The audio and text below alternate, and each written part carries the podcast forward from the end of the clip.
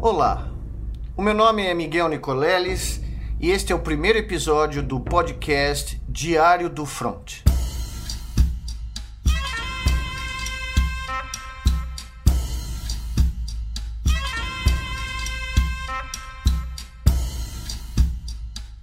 Depois do dia mais letal, da semana mais mortífera, do mês que mais matou brasileiros e brasileiras na história do nosso país, o Brasil se encontra numa bifurcação histórica. Nesse momento, todo o país vive uma pandemia em crescimento exponencial, fora de controle, em meio a um colapso hospitalar jamais visto uh, na nossa história. Todas as regiões brasileiras se encontram virtualmente uh, com uma a quatro semanas uh, de estoques de oxigênio e medicamentos para UTI, para intubação de pacientes, com listas de espera que em todas as regiões alcançam milhares de pessoas, listas de espera por um leito de UTI, Provavelmente nós já devemos ter atingido de 6 a 8 mil pessoas em lista de espera por todo o Brasil, tentando ser admitidos no leito de UTI que não existe mais. Em paralelo a esse trágico cenário de uma pandemia fora de controle,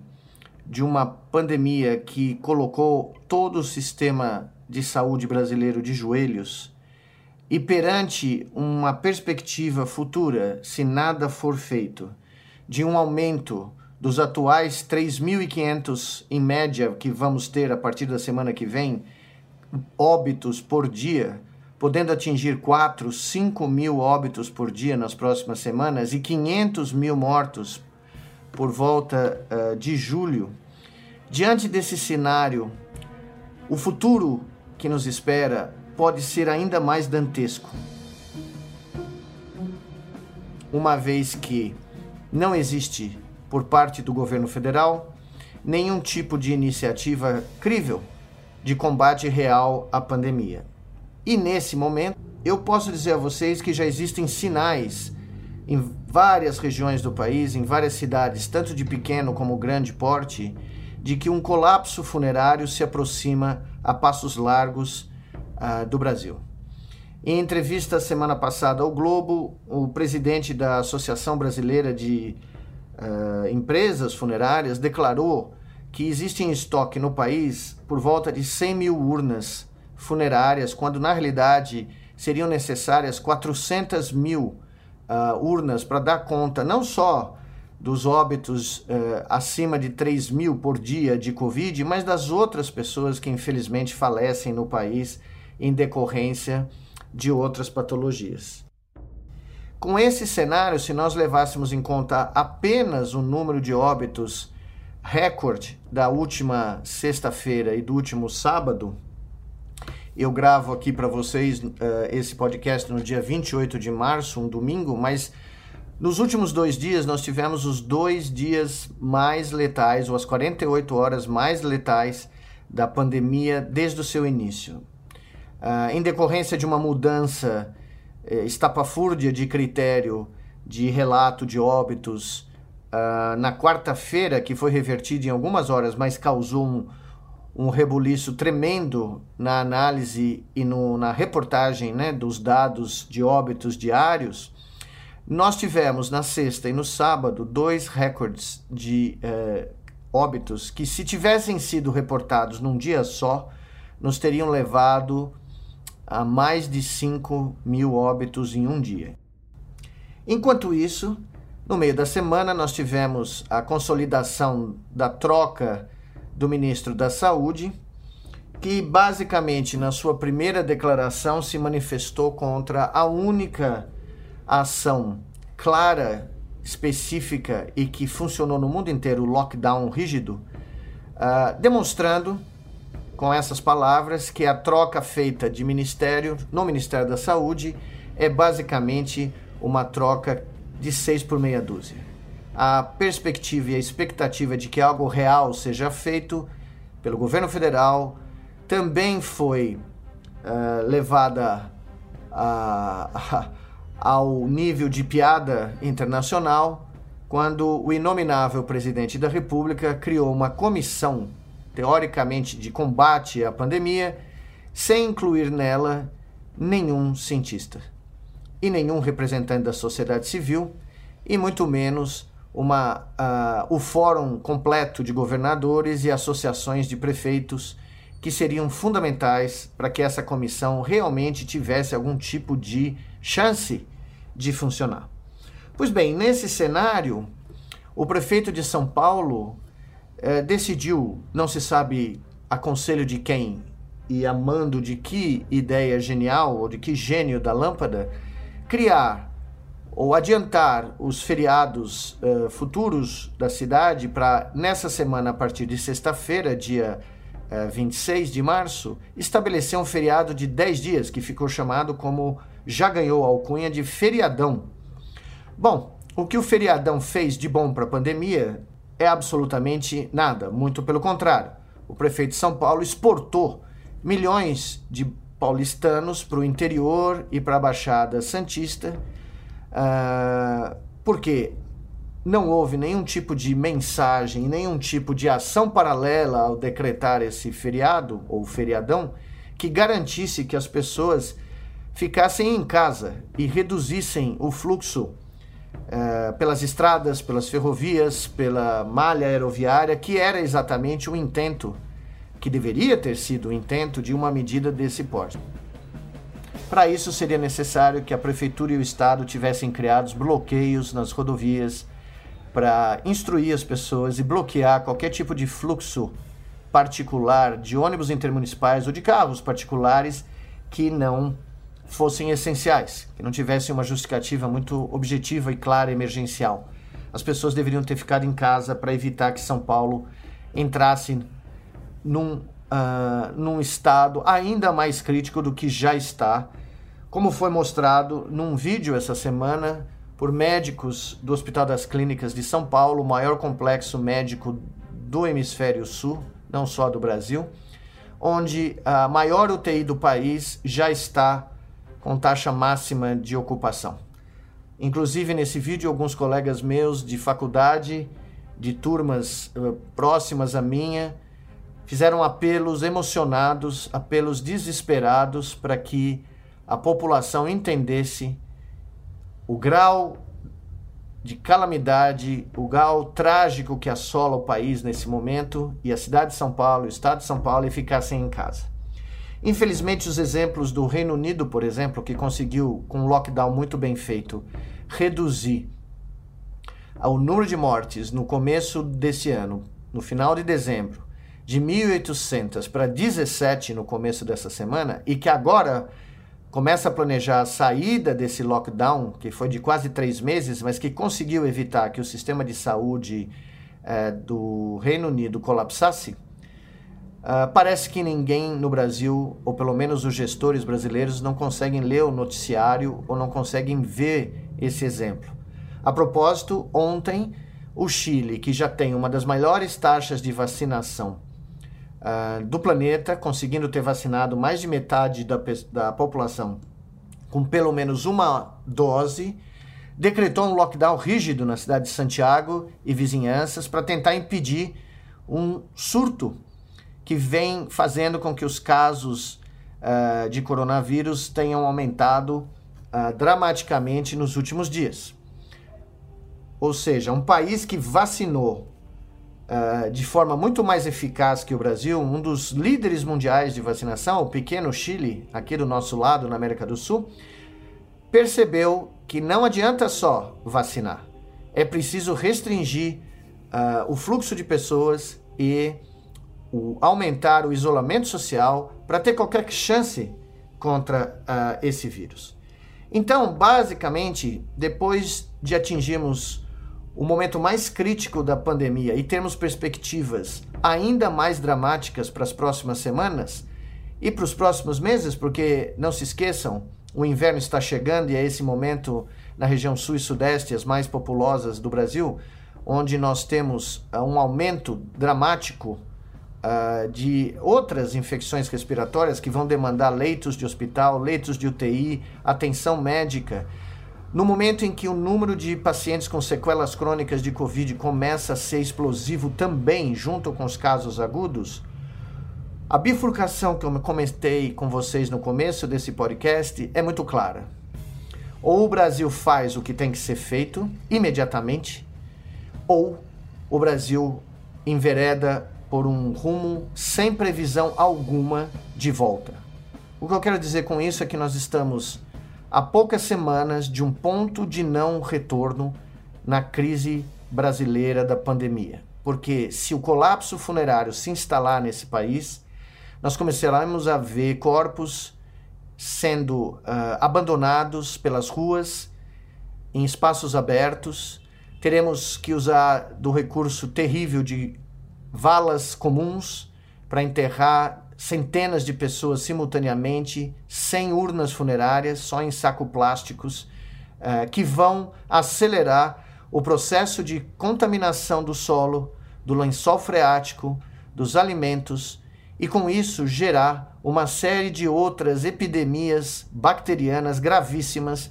que ameaçam ou ameaçariam o país a entrar num caos nunca jamais visto. Um caos sanitário, um caos social, um caos econômico e um caos eventualmente político. Esse é o cenário que espera o Brasil caso nós, enquanto sociedade civil, não iniciemos imediatamente um processo de resistência, de protesto pacífico, legal, que obrigue as autoridades do governo federal e do Congresso Nacional a agirem de forma decisiva no combate dessa pandemia. Nós cruzamos, enquanto país, todos os limites aceitáveis da decência,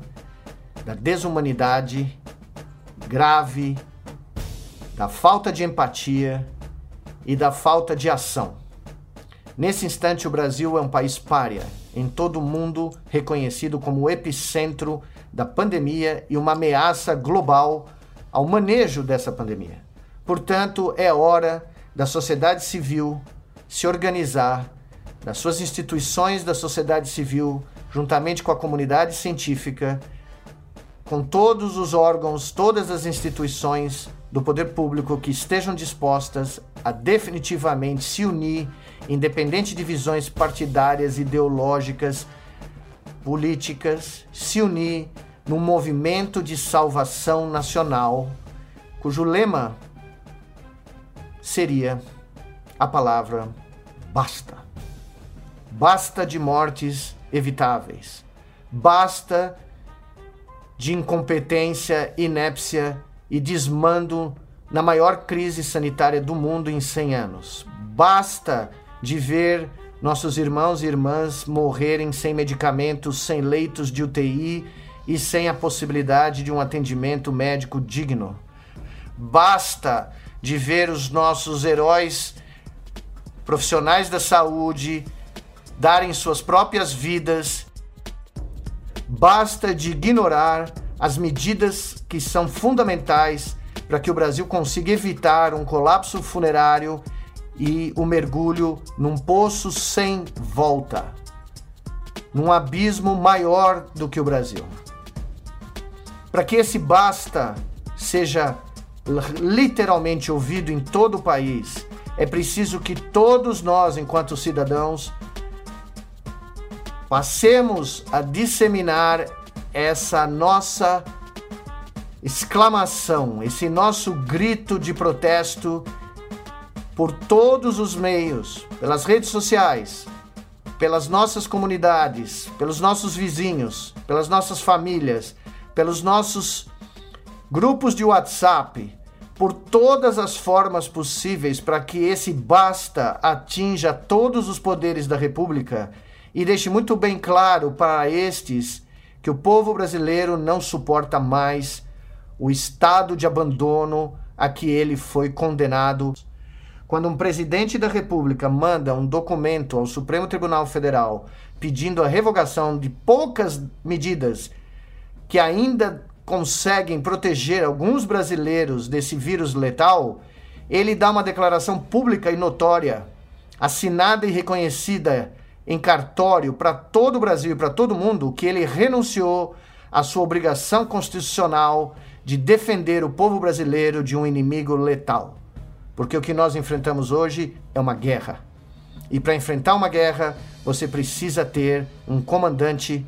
que defenda a vida dos brasileiros e das brasileiras.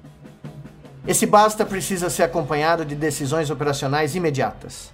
A primeira delas é a criação de uma verdadeira Comissão de Salvação Nacional, integrada pelos poderes da República independentes do Poder Executivo, que ainda tentam e querem salvar o Brasil de uma catástrofe sem precedentes. Essa comissão deveria contar com o apoio do Fórum dos Governadores, das entidades dos prefeitos,